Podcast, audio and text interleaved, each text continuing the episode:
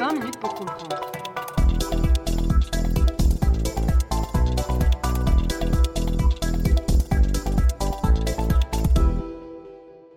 Bonjour à toutes et tous et bienvenue dans ce nouveau format de votre podcast 20 minutes pour comprendre, plus court, dans lequel en fait je vais simplement vous recommander deux films qui sont actuellement au cinéma pour vous occuper et vous proposer quelques pistes de réflexion en les, euh, en les visionnant. Alors ne perdons pas plus de temps et passons à notre première recommandation, The Mauritanian, réalisé par Kevin MacDonald, à qui nous devons notamment State of Play, ou en français Jeu de pouvoir, un excellent film qui retrace l'enquête autour du meurtre d'une jeune assistante, jeune assistante de Stephen Collins, qui est membre du Congrès américain, joué par Ben Affleck, avec une enquête menée par un Russell Crowe, encore au sommet de son art. L'histoire du Mauritanian, ou en français désigné coupable, est en réalité tirée d'une histoire vraie, celle de Mohamedou Ould Slahi, un Mauritanien qui fut retenu pendant 14 ans dans la prison de Guantanamo. Alors Guantanamo, c'est quoi? Eh bien c'est une prison militaire américaine située dans la baie du même nom, dans le sud-est de l'île de Cuba. Elle fut ouverte par l'administration Bush en 2002, dans la foulée de ce qu'on a appelé la guerre contre la terreur, une campagne militaire internationale qui fut lancée en réaction des attentats du 11 septembre 2001, qui frappèrent, on le rappelle, les États-Unis dans leur cœur. L'utilisation de la torture et des incarcérations sans procès d'une durée plus ou moins longue y ont été documentées, et malgré la volonté du président Obama de fermer cette base, une opposition bipartisane au Congrès, euh, c'est-à-dire une opposition venant à la fois des démocrates et des républicains, rendit simplement la chose impossible. On a donc une base qui est toujours ouverte de nos jours, même s'il est vrai le nombre de détenus qui y sont incarcérés a drastiquement diminué. On peut donc dire que Guantanamo est une sorte de tache sur le blouson de la démocratie américaine, et c'est justement le sujet de ce film.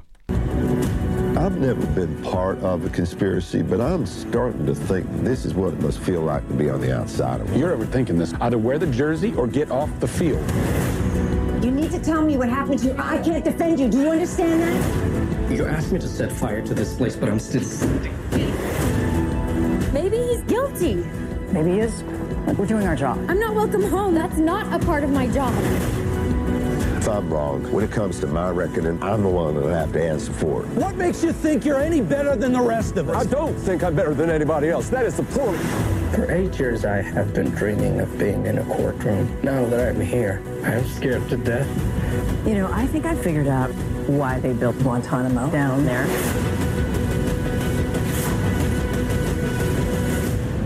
My client, he's not a suspect. He's a witness. Ce film retrace donc l'histoire du Mauritanien Mohamedou Ould Slahi, qui fut retenu pendant 14 ans dans la prison de Guantanamo, sans procès. La raison On le suspecte d'être le recruteur des terroristes qui réalisèrent le 11 septembre. Le film propose alors le récit de Nancy Hollander, une avocate qui va souhaiter défendre Ould Slahi au nom du principe selon lequel tout homme, fût-il suspecté de collusion pour le pire acte de terrorisme commis sur le sol américain, mérite une défense juridique et un procès équitable. Euh, Nancy Hollander est, donc jouée par Judy Foster, dont vous aurez peut-être reconnu la voix dans l'extrait. Euh, de l'autre côté du spectre, le lieutenant-colonel Stuart Couch, joué par Benedict Cumberbatch, dont vous aurez assurément reconnu la voix cette fois, est lui procureur, c'est-à-dire qu'il est chargé de faire condamner Ould Slahi. Son objectif est même en réalité de lui donner la peine capitale, on, découvre dès le début du récit que Couch en fait en réalité une affaire personnelle puisqu'un de ses meilleurs amis était dans le second avion le jour du 11 septembre. Le film est plutôt bien réalisé, il nous balote d'un côté à l'autre de ce qui ressemble en réalité à une sorte de combat de boxe juridique, et il ajoute à cela une réflexion sur deux sujets bien connus, je veux dire, du thriller juridique. D'abord, cette question, est-ce que tout homme a droit à une défense, qui est vraiment le, point, le socle principal de, l'intrigue de ce film, et puis également sur la pertinence de la torture, euh, telle que commise à Guantanamo.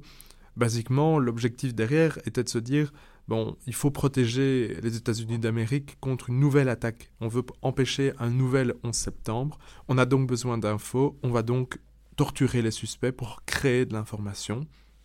Le film mène une réflexion là-dessus qui rappelle peut-être pour les plus cinéphiles d'entre vous, le film réalisé par Catherine Bigelow avec Jessica Chastain, Zero Dark Thirty, Dans les deux cas, on a des représentations assez explicites et par moments même dures de ces scènes de torture. Je pense qu'il est important de prévenir. Il y a des scènes qui sont donc assez dérangeantes, euh, profondément perturbantes. Elles entraînèrent même quelques réactions dans la salle, mais euh, personne ne l'a quitté. Euh, tout le monde est resté jusqu'au bout, donc c'est supportable, mais c'est dérangeant. Je vous invite évidemment à, donc à faire votre propre avis sur la qualité de l'intrigue, et le récit, sur la réalisation du film. Je vous dirais simplement qu'il mérite, selon moi, d'être vu, ne serait-ce que pour le jeu d'une Jodie Foster excellente, et qui fut d'ailleurs récompensée par un Golden Globe pour cette performance.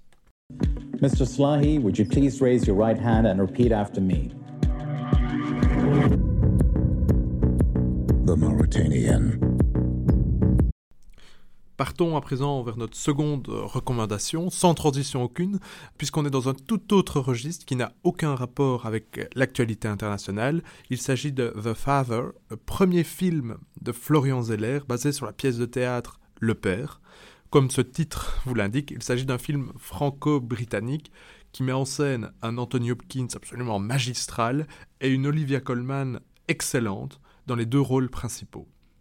Ce film retrace l'histoire d'un retraité, un vieil homme qui commence à perdre la mémoire et à être progressivement frappé par la démence. Le film montre les difficultés, la perturbation que cela occasionne chez lui, mais également dans sa famille, en particulier pour sa fille, jouée donc par Olivia Colman, qui réalise qu'elle n'est plus capable de l'aider. Le film retrace donc les tentatives de cette fille, de, Coleman, d'aider son père en lui donnant, en l'hébergeant chez lui d'abord, puis en essayant de lui trouver une aide-soignante, et puis les débats euh, autour de la nécessité de le mettre dans un hôpital spécialisé dans ces troubles. Date of birth? Friday, 31st of December, 1937. You're living with your daughter at the moment? Yes, until she goes to live in Paris. No, Dad, why do you keep going on about Paris? You told me. No, I didn't. I'm sorry, Anne, you told me the other day. Have you forgotten? She's forgotten. Paris. They don't even speak English there.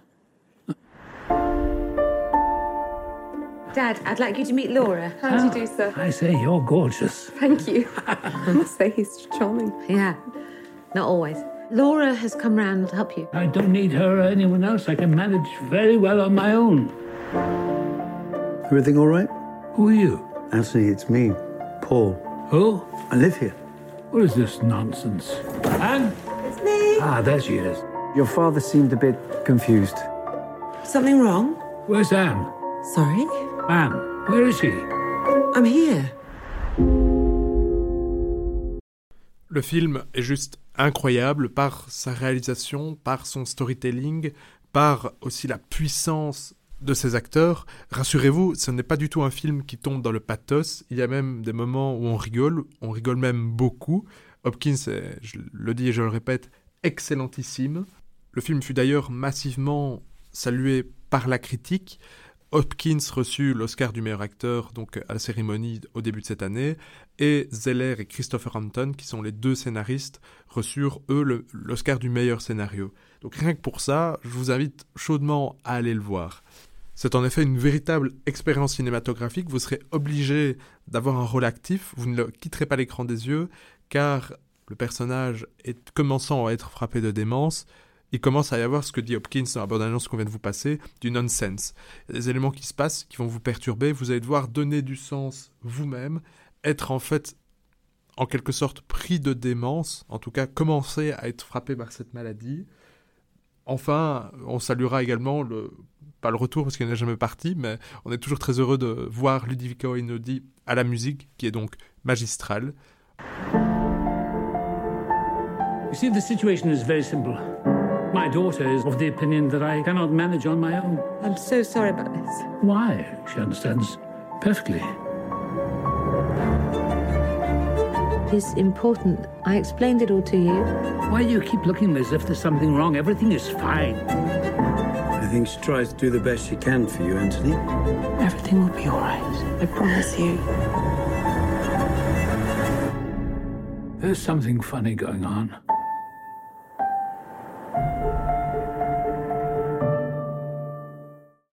Et voilà, c'est donc tout pour ces recommandations pour le mois de juillet 2020. Si vous me demandez mon avis, je vous dirais optez vraiment pour The Phaser, ça c'est excellentissime, vous ne le regretterez pas. N'hésitez pas d'ailleurs à nous contacter par Twitter pour nous donner des nouvelles, euh, débattre avec nous de l'intérêt ou pas de ces films. N'oubliez pas évidemment de bien prendre soin de vous. C'était Vincent Gabriel pour 20 minutes pour comprendre. À bientôt!